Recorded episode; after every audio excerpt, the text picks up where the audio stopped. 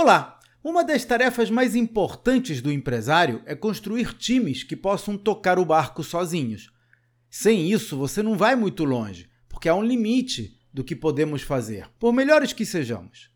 Por isso, é tão crucial construir a confiança dos subordinados. Eu proponho um exercício a você. Nas próximas reuniões, ouça mais do que fala e faça perguntas. Tipo, Fulano, o que você acha da abordagem de Beltrano? Há outra maneira de fazer isso?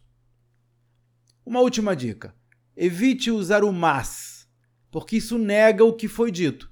Em vez disso, formule as suas preocupações com perguntas. Aham, mas você considerou o impacto X?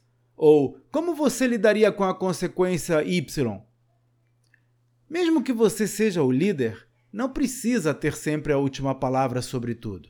Então esteja aberto a alternativas para poder construir times autogerenciáveis. Esse é um dos temas que abordo no desafio Empresa Vendável. Três dias inteiros dedicados a transformar o seu negócio numa máquina de lucratividade. Veja os detalhes no site empresavendável.com.br. Até a próxima!